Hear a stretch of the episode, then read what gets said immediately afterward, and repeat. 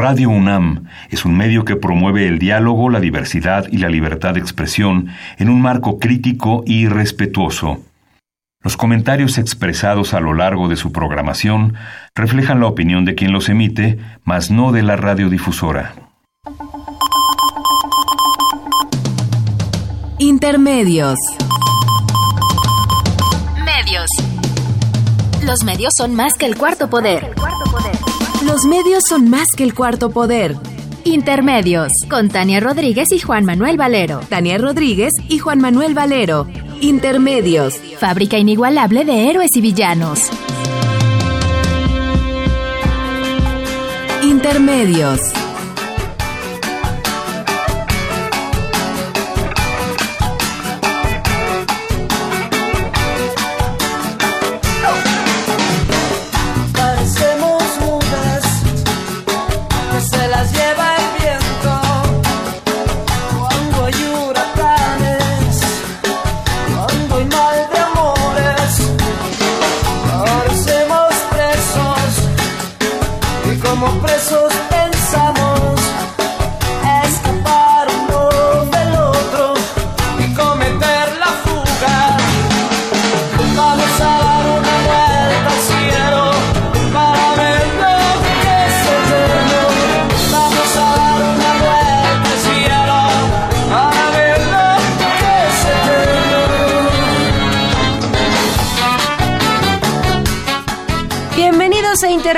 Intermedios. Hoy jueves 17 de mayo del 2018. Los saludamos Tania Rodríguez.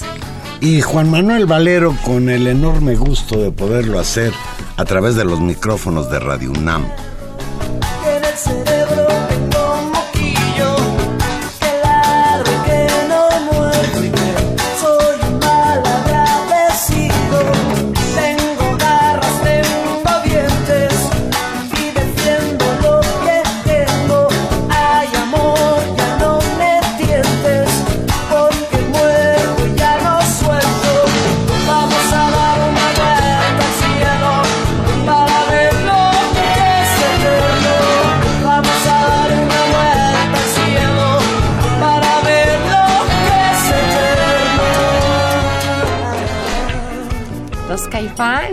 Los extintos caifanes, ¿no? No, todavía se juntan y cantan como valeros y están ahí, todavía hacen harto concierto por la República Mexicana. Eran buenos los caifanes. Son buenos y son pues como es parte del soundtrack de toda una generación y claro que esta canción un clásico que nos trajo hoy nuestro productor para empezar este programa, Las Nubes, Juan Manuel.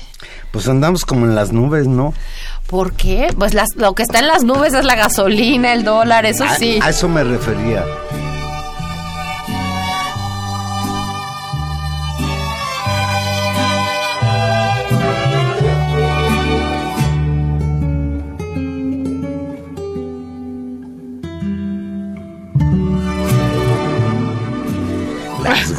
Golondrinas.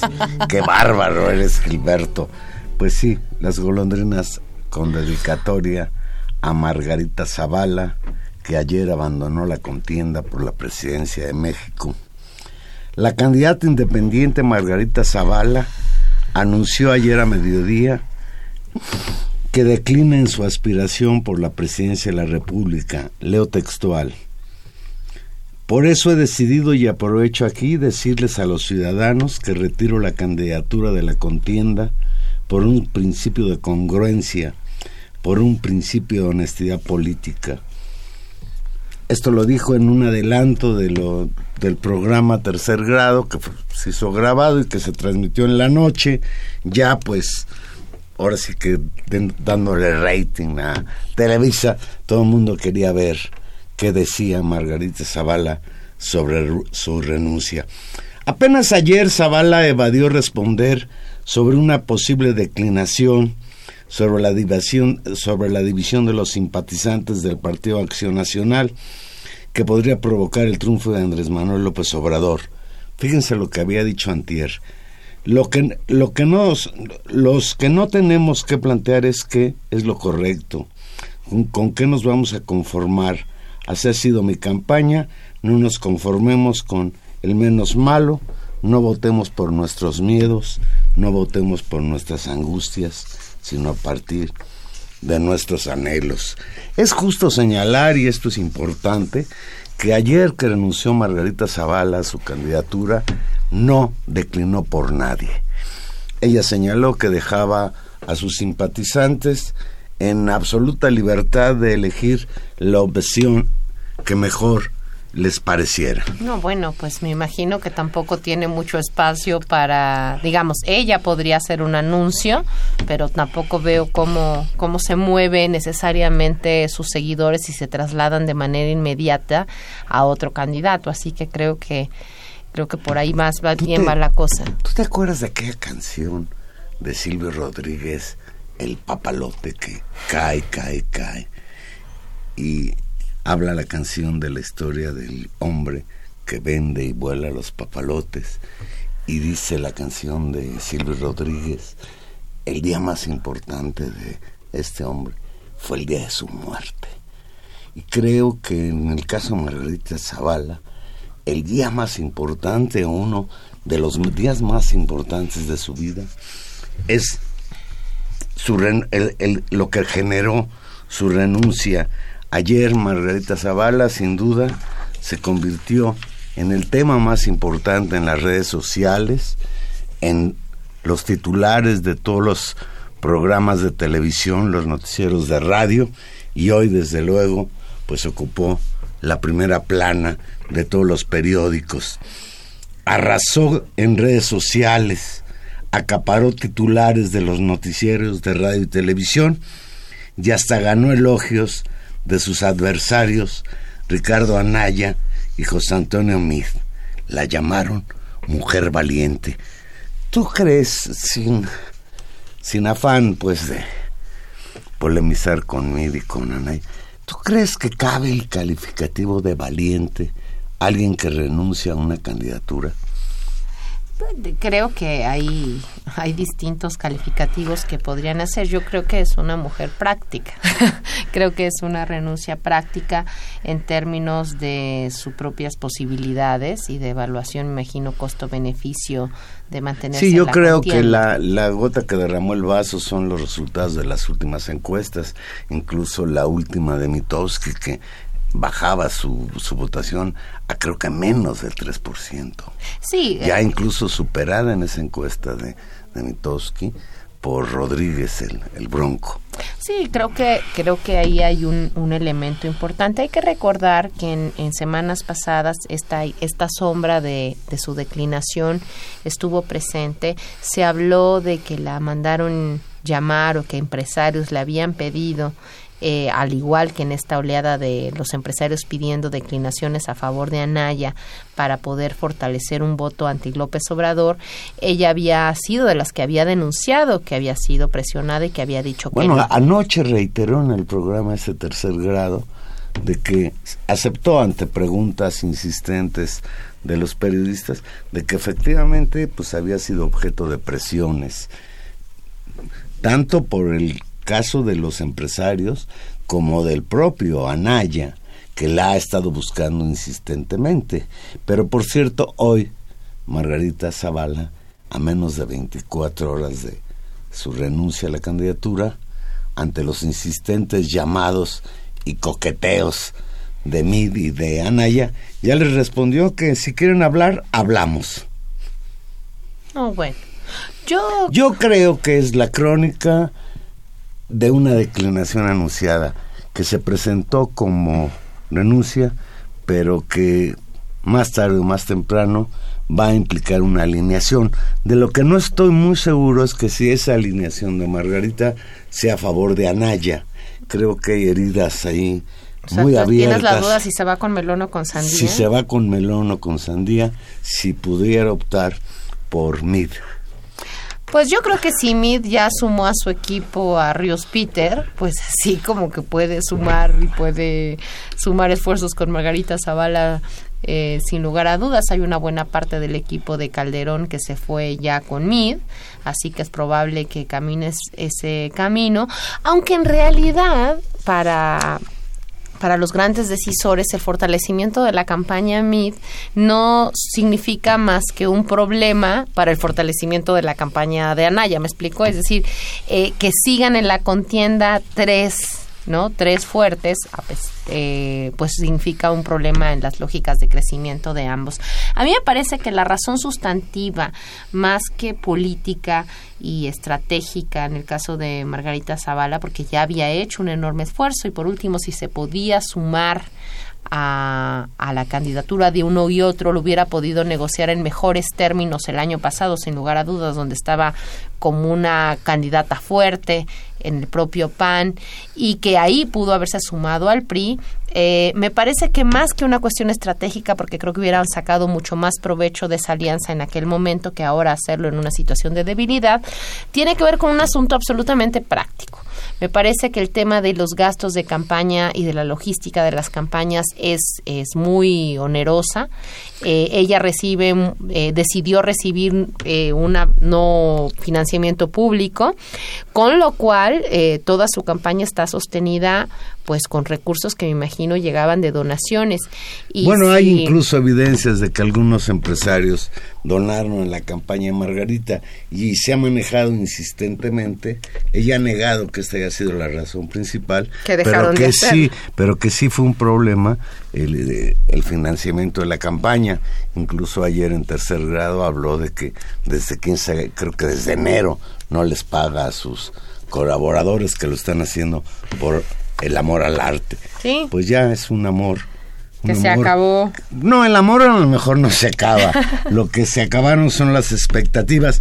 Y Tania, como dicen por ahí, y en política esta frase es clarísima. Sobre el muerto, las coronas.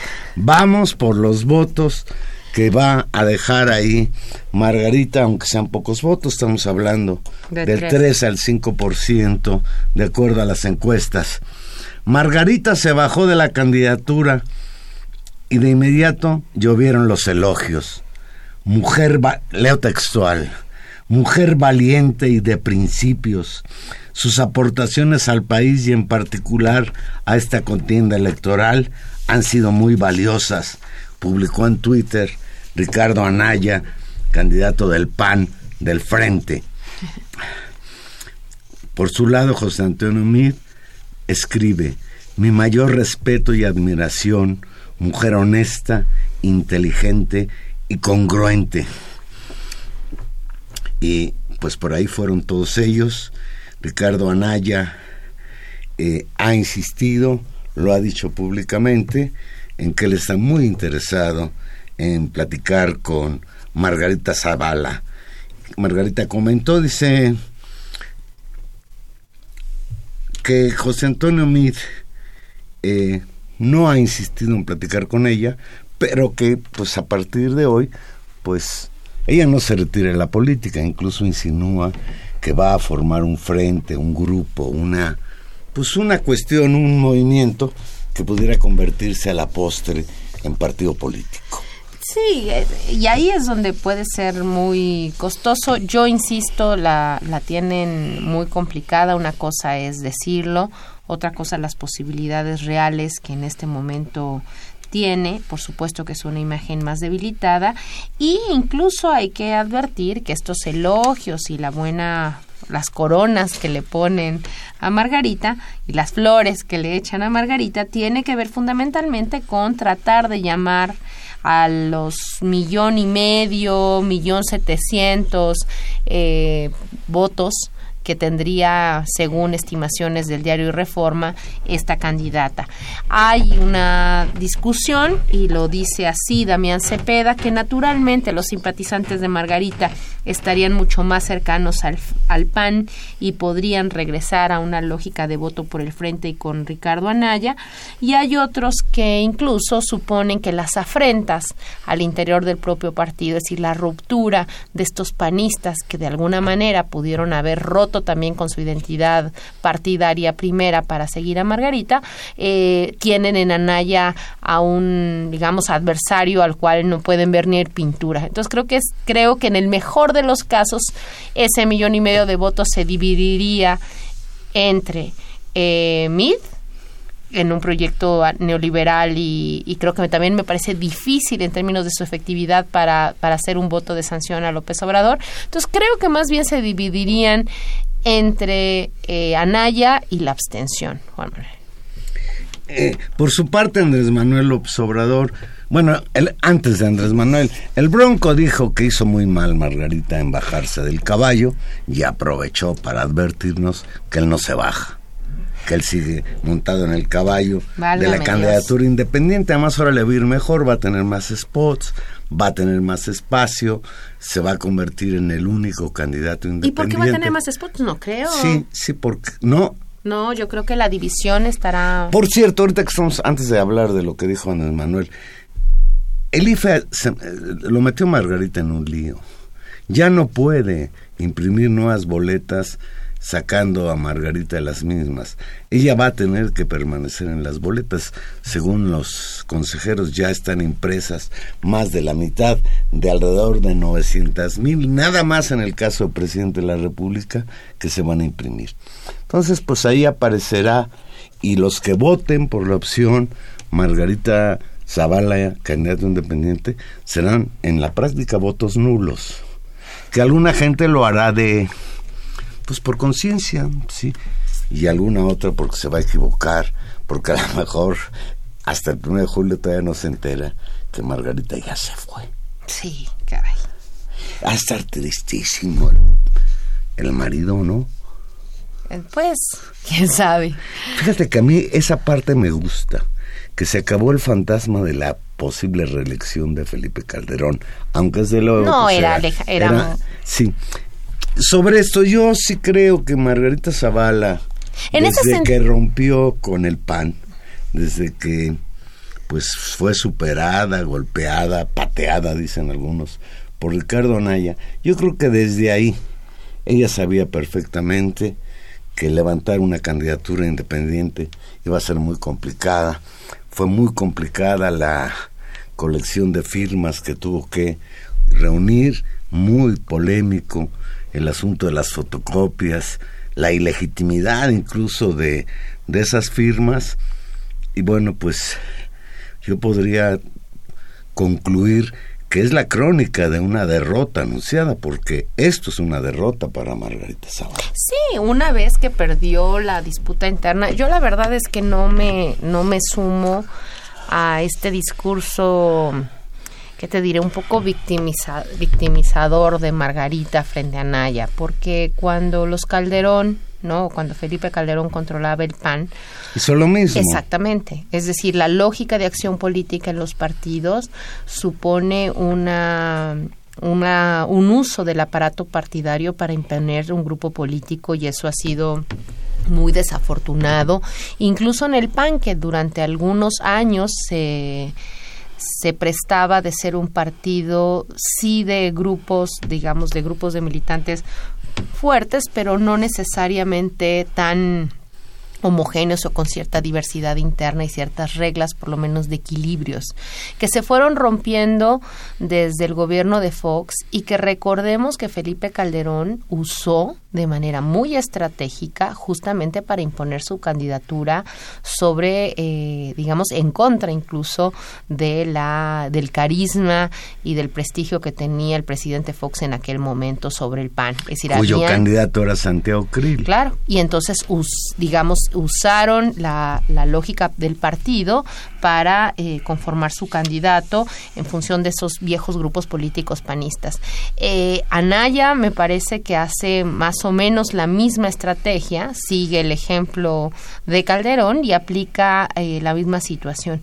Creo que también es desafortunada el cálculo político que hace Margarita desde un principio en una vocación de control y poder político eh, que a la larga resultó errada, es decir, el costo de la guerra contra el narcotráfico, el costo de la violencia en este país, y yo diría que incluso el costo de la sombra del fraude electoral del 2006, de alguna manera persiguen a Felipe Calderón y, persiguieron a Margarita. Y persiguen a Margarita necesariamente. claro, no tiene que ver. Eh, siempre fue un lastre para Margarita una piedra en la espalda muy, muy grande, muy pesada.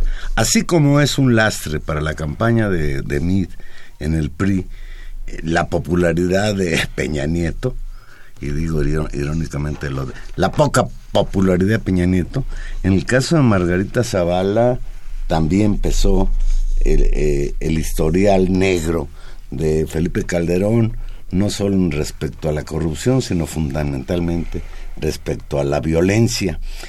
Lo, lo dijimos aquí alguna vez, Tania, el, el pecado de Margarita es que es una buena esposa, pero no es una buena candidata. No. Me está pasando, aquí nuestro productor Gilberto, una encuesta que acaba de salir, una encuesta que salió del horno, así como si fueran tortillas. Desde Ipsos es una empresa más o menos. Es decir, es que ahora tenemos que ver de dónde vienen las encuestas. No, claro, siempre hay que saber de Hay de Chile, de dulce manteca. Esta de Ipsos, que tiene cierta credibilidad, dice: a la, si hoy fueran las elecciones, ¿por quién votarías? 43% Andrés Manuel López Obrador, 24% Ricardo Anaya, 16% José Antonio Mir, 2% Jaime Rodríguez el Bronco y de acuerdo con esa encuesta, 1% Margarita Zavala. Y desde luego que esta encuesta se hizo antes de que se supiera sobre su renuncia. Es decir, quienes participaron en esta encuesta que da, arroja estos resultados, concluye 14% es voto nulo, gentes que no manifestaron ninguna preferencia o que rechazaron la encuesta. Pues, después de ver esta encuesta, yo podría llegar a la conclusión que en el caso de la renuncia de Margaret Zavala ha habido mucho ruido y pocos votos. Mucho ruido y es, pocos va a ser pocos los votos que se van a poder. Supongamos, fíjate. Yo fíjate que De acuerdo con estos datos. De acuerdo con estos datos, López Obrador le lleva 19 puntos a, a Naya. Supongamos que todos los votos de Margarita, sí, en automático todos se van con... Un punto. ¿Cuánto es un punto? Un punto. O sea, no un, es ni un millón de votos, ¿no? No, no, no. Y yo creo y que... yo no creo que en automático, a menos que Margarita en un momento determinado sí llame a sus simpatizantes a votar por X o Y. Y no puedo decir por Z porque estoy seguro que Margarita eh, Zavala no mandaría a sus simpatizantes a votar por Andrés Manuel López Obrador. eso, eso, me queda es, clarísimo. Eso es, claro, Juan Manuel. López Obrador, a propósito, ayer rehuyó hacer alguna declaración banquetera. A quemarropa dijo, voy a, a esperar a que Margarita nos explique bien por qué renuncia y hoy señaló escuetamente que respeta la decisión de Margarita Zavala y señala que muchos de los que iban a votar por ella seguramente van a votar por nosotros y cuando dice nosotros se refiere a Morena. Pues bueno, ahora su coalición está rara con el y con Claro, el- ahí hay una, una distancia absolutamente clara. Yo sí creo que probablemente beneficien los votos de Margarita Zavala a, Porque además, mira, Anaya. lo hemos criticado aquí, pero hay una corriente dentro del movimiento del López Obrador de panistas. Y ahí está, por ejemplo, o expanistas, mejor dicho, pues su coordinador de campaña, a quien nadie le ha puesto un pero, a Tatiana Cloutier, y podría ser un factor, Tatiana Cloutier, de que algunos simpatizantes de Margarita dijeran, mejor con Andrés Manuel que con el malvado de Anaya o con Mit.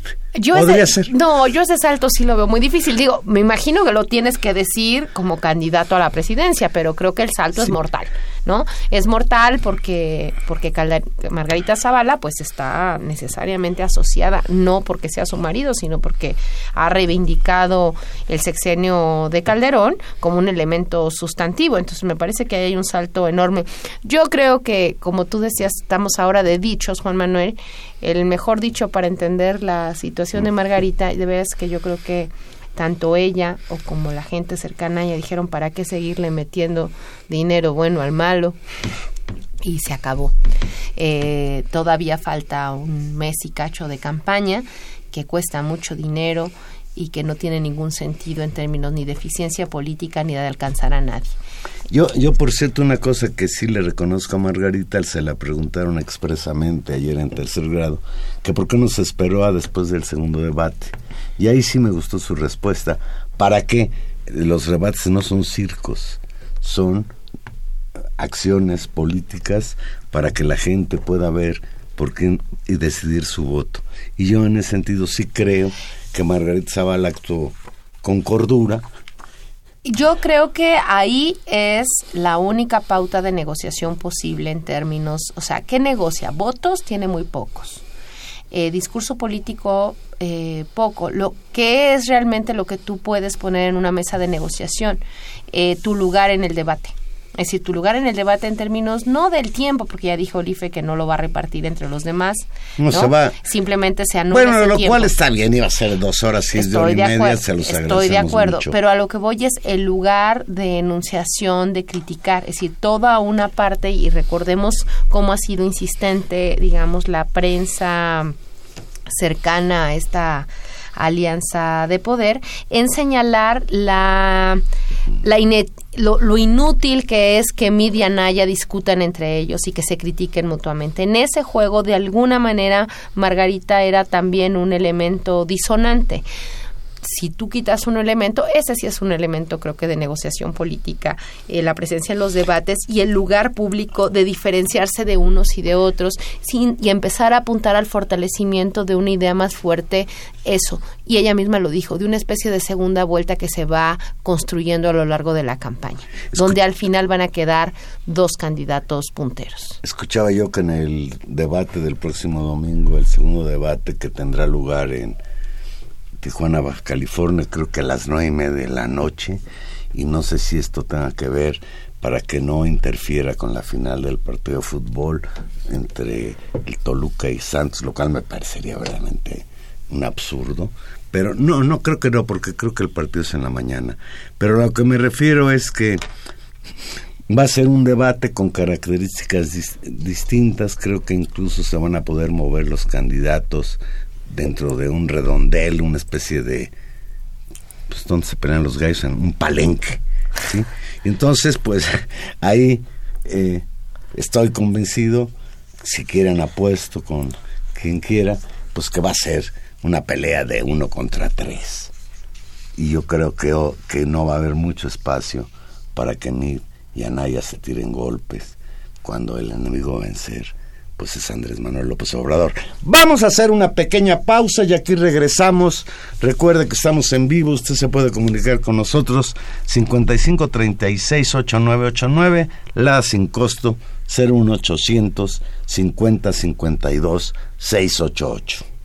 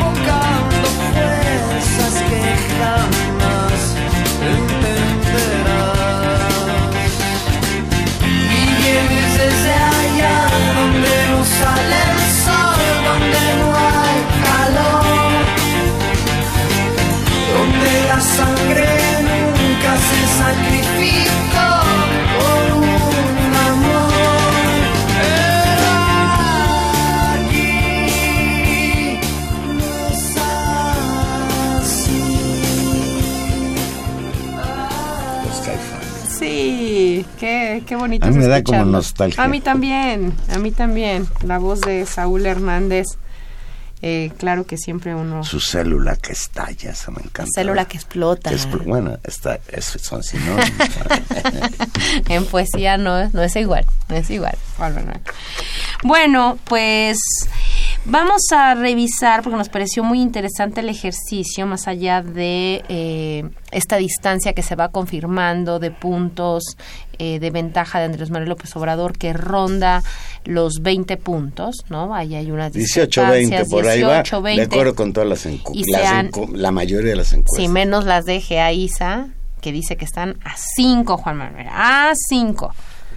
Una cosa eh, muy muy impresionante. ¿Te acuerdas cuando este cuate Ciro Gómez Leiva tuvo que salir a pedirle perdón al, a, sus, a, su público después de las elecciones de 2012? Porque estos cuates de Geiso creo que le daban una ventaja de, 20, puntos a, al señor Peña Nieto, que se redujo a, 6. a seis. Y desde luego, pues cuando tú avientas una, una encuesta copeteada, cuchareada, pues lo que estás es provocando en el, en el público la sensación de que ya no hay nada que hacer frente a una ventaja tan grande. Sí, pero más que seguir hablando de la ventaja grande, eh, hay una encuesta del 14 de mayo que es interesante que publicó el financiero que da algunos elementos de análisis eh, nuevos, porque el asunto no solamente es la distancia, sino de dónde viene esa distancia, cómo se expresa eh, es muy difícil entender y para las encuestas en general es difícil saber la motivación política final de por qué la gente decide por un voto o no. Eso es algo que los analistas tenemos que interpretar. Pero lo que sí puede representarnos las encuestas y los datos, la, lógica de agregación en función de las muestras, es observar bien la geografía, digamos, una especie de geografía política de los datos que también eh, puede ser muy interesante si se compara con datos previos, no solamente del desempeño del candidato en esta campaña, sino particularmente con eh, los datos electorales acumulados durante la campaña de 2002. En el caso de López Obrador, para los que nos dedicamos a hacer análisis político, pues tenemos a un mismo candidato en tres contextos históricos diferentes que podemos seguir como, como rutas políticas. Particularmente es interesante contrastar los datos de 2012 y entender cómo y por qué y en qué zonas viene el rebase de López Obrador. Y lo que me parece muy relevante de esta encuesta, Juan Manuel, es que la nota, digamos, la nota de este estudio geográfico, es que el aumento significativo de votos de López Obrador en esta encuesta y lo que le genera esta situación de arrastre que no y, y yo diría de, de sostenibilidad de mantener sostenida esa ventaja es ni más ni menos el norte del país Juan Manuel. El giro favorable a Andrés Manuel López Obrador en los estados del norte es más marcado es, es más marcado que se observa en todo el país en tanto que en la región centro-occidente el moronista está 11 puntos arriba de su nivel en 2012, mientras que en el centro y el sur su apoyo es de 15 y 18 puntos más alto y el y el aumento en el norte es bárbaro. Fíjate. Verdaderamente. En 2012. es más, la izquierda jamás había pintado en el norte, Tania. No, es impresionante. Eh, cuenta en este momento con un apoyo del 39% de la intención de voto, 39%. Eh, que por supuesto está un poco por debajo de la media, digamos, de la media nacional o del contexto nacional, pero 39 es muchísimo considerando la votación de hace seis años en junio. Y hay un crecimiento, y esto es lo que es realmente impactante, de 22 puntos. 22 puntos. Esa es, eh, me parece, lo que hace una diferencia. Históricamente, incluso si uno eh, hiciera una geografía política de más largo plazo, la vieja base política, incluso del PRD, te diré, estaba en el centro sur del país. Sigue siendo, ¿eh? sigue siendo. Sigue siendo, porque ahí llega mucho más arriba, y llega con el 54%, 54%, ese es un, un crecimiento sostenido. Pero la novedad histórica es que la izquierda nunca, como tú señalabas, ¿no? Nunca había crecido en el norte. En algunos casos en el PRD la diferencia era tan brutal de tener 30 puntos en Michoacán, 40 puntos en Michoacán y tener 3 en Chihuahua, ¿no? Es decir, eso era una diferencia de la expansión de, de, la, de la estructura partidaria de las preferencias del voto y creo que esa es una sorpresa significativa, lo cual le va a dar una ventaja, Juan Manuel, también en la conformación de la Cámara de Diputados, algo que nunca había pasado. Es decir, aquí no solamente hay un efecto sobre la presidencia, sino que potencialmente es un efecto sobre la conformación de los cuerpos legislativos. Hay otro dato interesante en esta encuesta del financiero, que por cierto es una encuesta que manda a hacer el financiero y él se compromete con ella, él la paga, etcétera. Es una encuesta de ellos. De acuerdo con esta encuesta, López Obrador tiene una cuenta con el 46% de la intención efectiva de voto en todo el país. Ricardo Anaya aparece en segundo lugar con el 26% y José Antonio Mid en tercero con 20%. Y aquí me detengo. La distancia, de acuerdo con esta encuesta, entre López Obrador y Anaya es de 20 puntos. La distancia entre Anaya y Mid es de solo 6 puntos.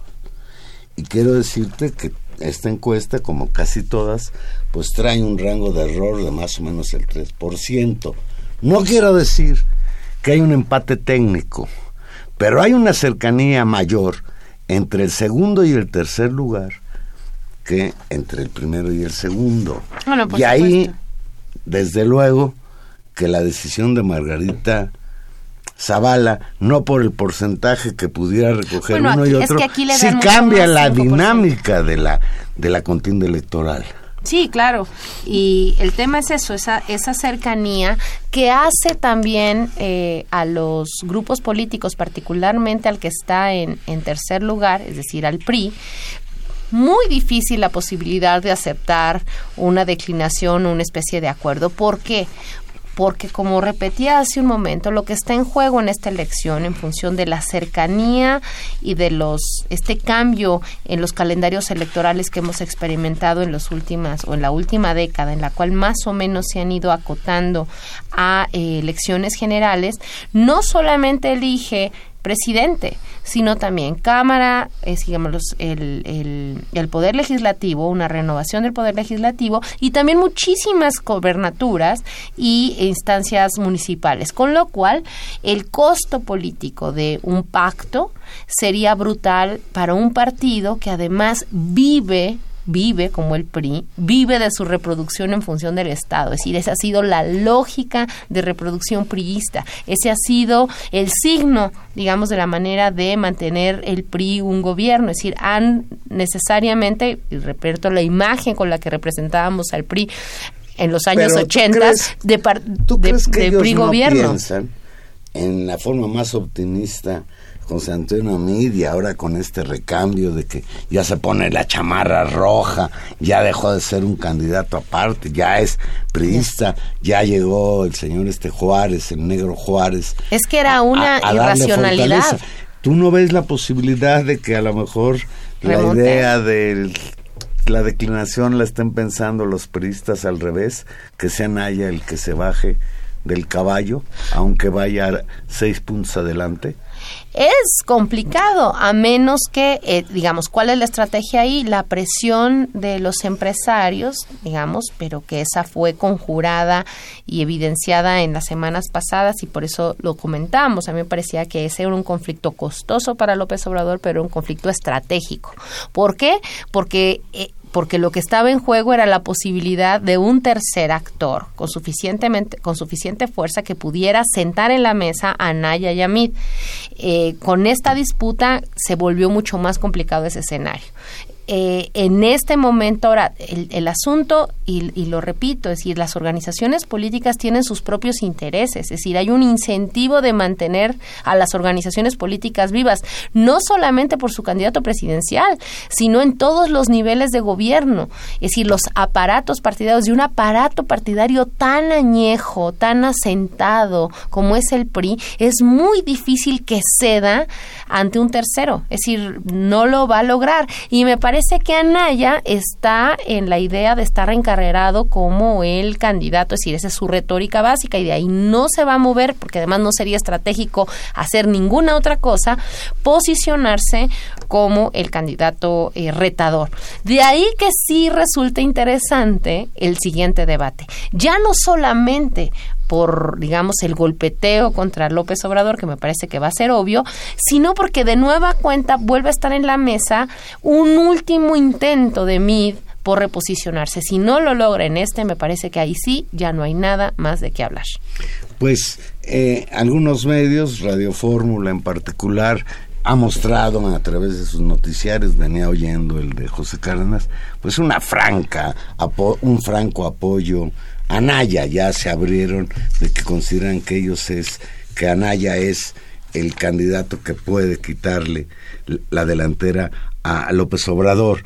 Ayer presenciamos un muy lamentable segundo debate chilango, debate por la presidencia no, el gobierno ya de la gobernatura de la ciudad. La gobernatura. Pero antes de entrar a eso, solamente un dato que lo vuelve todo muy relevante en función de este dilema PAN, MIR y quién gana y pierde votos, o sea, este, este traslado de intenciones de votos. Este dato que estamos analizando de aumento significativo en eh, los votos, en el crecimiento electoral de las preferencias sobre López Obrador en el norte del país, esos votos de quién son, y eso es muy significativo, esos votos son del PRI. Es decir, esos votos que se van, que se han trasladado de una opción política a otra, fundamentalmente son votos priistas. Y eso es un elemento importantísimo para el análisis en función de que si alguien termina de caer, y el PRI se desfonda, no necesariamente será Anaya quien capture esos votos. Entonces yo creo que la discusión ¿Tú crees no que es no todos los priistas preferirían votar por el PAN a votar por Morena y López Obrador. Me parece que es mucho más, o sea, que es igualmente fácil, particularmente en las bases partidarias y en los pequeños cuadros locales, que puedan moverse hacia Morena a que puedan moverse hacia el PAN. Sobre todo en zonas donde Morena en realidad no existía como partido. Es decir, no hay un antecedente previo de disputa histórica como sí pudo haberlo con el PAN en algunos estados y regiones. Es muy interesante también como en los resultados de las gobernaturas el PRI difícilmente solo está en primer lugar en Yucatán y en todos los demás estados está disputando el segundo o a veces está directamente en el tercer lugar. Eso creo que es un dato que hay que analizar y entender cómo se han movido las preferencias electorales. Por eso yo insisto que tal vez el dato más significativo, además de un posible triunfo del candidato López Obrador en su tercer intento, que sería la nota central, el otro gran efecto político, y que ese sí tiene un efecto de cambio radical en el sistema de partidos, sería si el PRI queda en tercer lugar, sin control de gobernaturas y sin control de la Cámara de Diputados, lo cual quebraría su mecanismo clásico de reproducción política. Creo que ese sería el dato históricamente más relevante. Bien, te comentaba del debate de ayer. Fue un debate, pues, fundamentalmente de ataques. Mm. Ha sido sistemático que la candidata de el PRD y el PAN, Alejandra Barrales, pues cada vez que hay una oportunidad le reclama, incluso pidiendo cárcel para Claudia Sheinbaum por su supuesta responsabilidad en la tragedia esta del colegio Repsamen. Eh, por otro lado, el señor Miquel Arroyo, que, Arreola, que por cierto, él ha crecido en las encuestas, ¿eh? hay encuestas incluso que lo ponen en segundo lugar por arriba de Alejandra Barrales. También se dedicó pues a golpear a Claudia Sheinbaum por el asunto del colegio Repsamen y a tratar de golpear a Alejandra Barrales por la cuestión esta de que es propietaria de un departamento en Miami y una casa muy lujosa en las lomas. Incluso la quiso acusar de que hay un edificio en la calle Rubén Darío y ahí la señora Barrales se le puso brava y le dijo, si tú me compruebas que ese edificio es mío, renuncio en este momento a mi candidatura y si no lo tendrás que hacer tú. Y el señor este prisa se echó para atrás. Yo entiendo, y esto es una lógica en todos los procesos electorales no de México, del mundo, pues que siempre hay que pegarle al que va ganando, ¿sí? Pero lo que sí me parece grave es que Alejandra Barrales representando pues al partido que está que está en el poder en la Ciudad de México, partido que incluso su, su actitud frente a los damnificados y frente al asunto concreto del colegio Repsamen ha sido muy opaco, ¿sí? ¿Cómo se atreve, pues, a estar responsabilizando a la delegación Tlalpan del problema cuando los procesos de corrupción en los que cayó la dueña, que sigue prófuga, por cierto, pues involucran a todas las autoridades del Distrito Federal? No, es, es un, creo que una cuestión de que raya ya en el mal gusto, ¿no? seguir eh, poniendo por delante como ariete de una campaña pues política que no arranca. a poner una grabación ahí de el papá de No, es, es muy muy lamentable. es decir, es, se necesita mucha vileza pues para aprovecharse de una desgracia terrible. Y, es una cosa reiterativa, me parece que ya se ha dicho tanto que es difícil que afecte más a, la candidata puntera. Eh, es eh, lastimoso porque se pierde tiempo en términos de una discusión más sofisticada. Yo vi pedazos del, del debate. Eh, creo que sí, su estructura es absolutamente cansada y, chocante, tal vez tal vez por el número de candidatos, donde las rondas se hacen muy pesadas, donde toda la discusión sí se ve, se hace súper fragmentaria y donde esta repetición sistemática de la tragedia del colegio Repsamen, pues lo hace todavía más, eh, digamos, ruidoso y estridente eh, fuera de una discusión seria sobre las propuestas. Creo que lo notable de ayer fue eh, y que hubiera sido lo más deseable toda la discusión alrededor, no del colegio Repsamen en sí, sino del uso y de las políticas de reconstrucción de la ciudad. Ese era un tema central porque los efectos de los sismos de septiembre los seguimos viviendo, los sigue viviendo la ciudad, los sigue viviendo la gente que perdió su casa, que está en una situación desesperada y que además pone en jaque una, una cuestión que es realmente exigible desde todos los ámbitos de la sociedad, que es la transparencia en el uso de los recursos, de los millones de, pesos que hay por el tema de la reconstrucción de la ciudad y sobre las políticas de seguridad que esta ciudad merece en función de la zona sísmica. Creo que fue además, eh, pues que como como una advertencia que sonara hasta la, la alarma sísmica en la mañana que nos, que nos estremeció a temprana hora. Hubo un chiste en Twitter que me hizo mucho reír que Margaret Zavala renunció porque ya está el sismo iba arriba de ella. 5.3, de 5.3 grados fue el sismo y el porcentaje de votos que ella tiene es mucho menor. Tania, no nos podemos ir si no, si no, si no nos vamos con una preocupación. Lamentable declaración ayer del presidente de Estados Unidos, Donald Trump, que llamó a los migrantes mexicanos, centroamericanos que intentan cruzar la frontera animales. No. Es verdaderamente inconcebible que en el pleno siglo XXI un tipo presidente del que se dice el país más poderoso de la tierra, se refiere a sus semejantes como animales, con lo que esto implica en cuanto a la violación de los derechos humanos de millones de mexicanos que viven allá, que intentan cruzar la frontera. He escuchado que sí hay una postura de rechazo, de molestia, de desagrado del gobierno mexicano. Es plausible que ahora sí de manera inmediata haya reaccionado el gobierno de México y sí debe preocuparnos pues la patanería porque más allá del son animales, no son seres humanos, pues viene toda esta eh, estrategia represiva para intentar detenerlos. Acusa Trump a México de que no hace absolutamente nada por detener el tráfico de drogas y por detener a los migrantes centroamericanos. Cosa que sí hace. claro que lo hace y, lo hace muy eficientemente. Y de manera Y de manera muy brutal y represiva contra los centroamericanos. Eh, hay que decirlo, la, la, Casa Blanca ha desmentido esta, estas aseveraciones eh, que tú señalas, ha tratado, señalando que no se refería a los inmigrantes mexicanos en general, sino que particularmente se refería a los miembros de la Mara Salvatrucha. Pero aquí me recuerda el de la Casa Blanca, el, sí, los voceros de, de este señor Trump, lo que hacía aquel vocero de, de, Fox. Ah. Lo que quiso decir Rubén, Rubén Aguilar, que ahora anda con Anaya, por cierto. Sí, pero, junto con Castañeda. Junto con Castañeda. Pero decía eso, ¿no?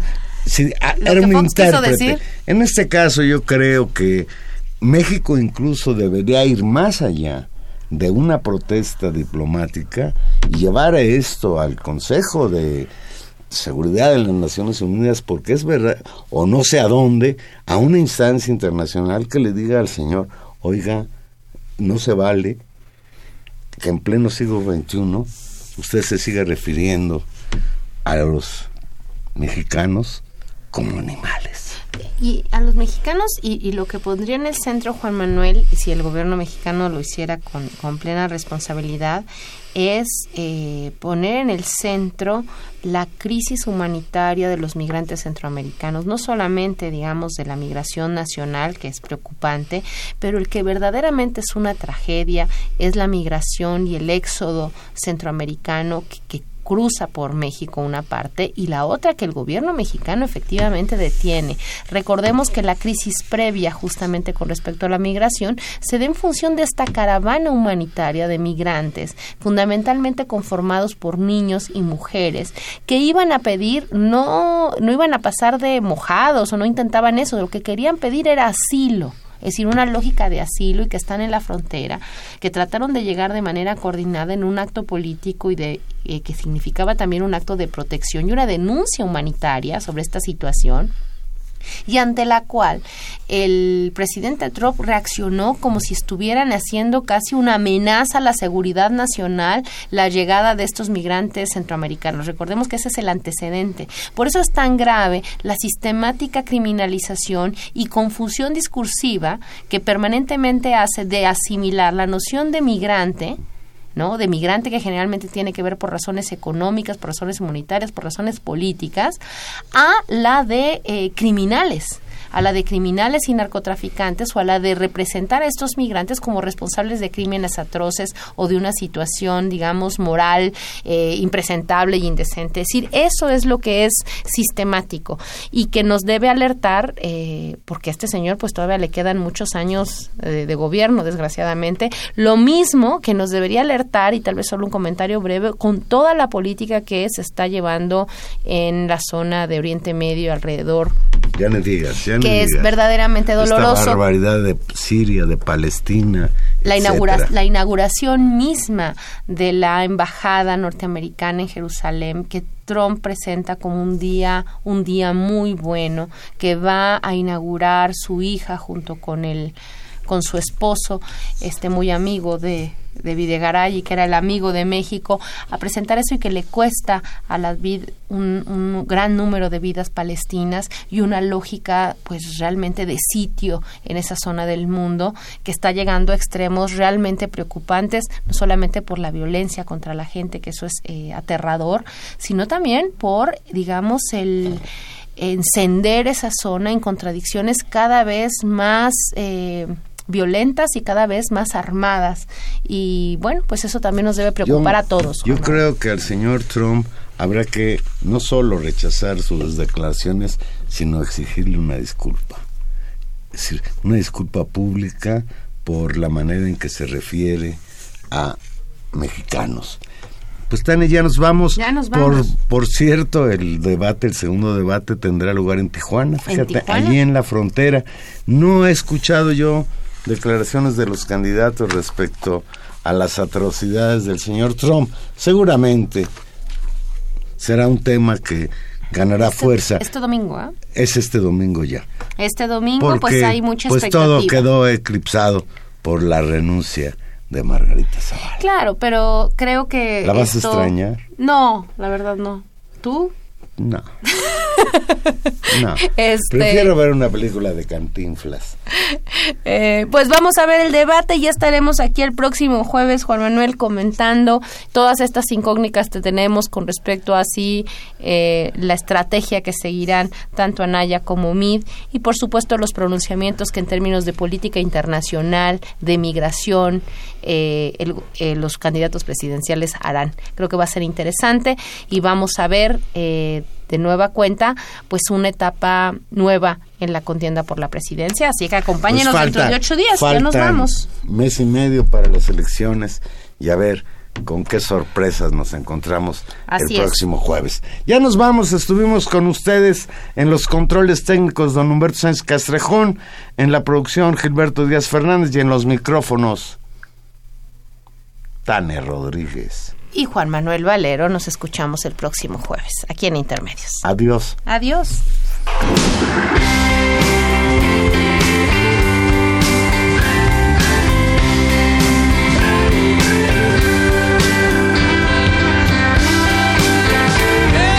Once upon a time, you dressed so fine. Through the bumps of dime and you climb.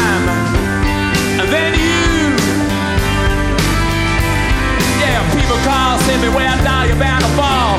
They thought that they were just uh, kidding you. You used to laugh about everybody that was hanging out. And now you don't walk so proud.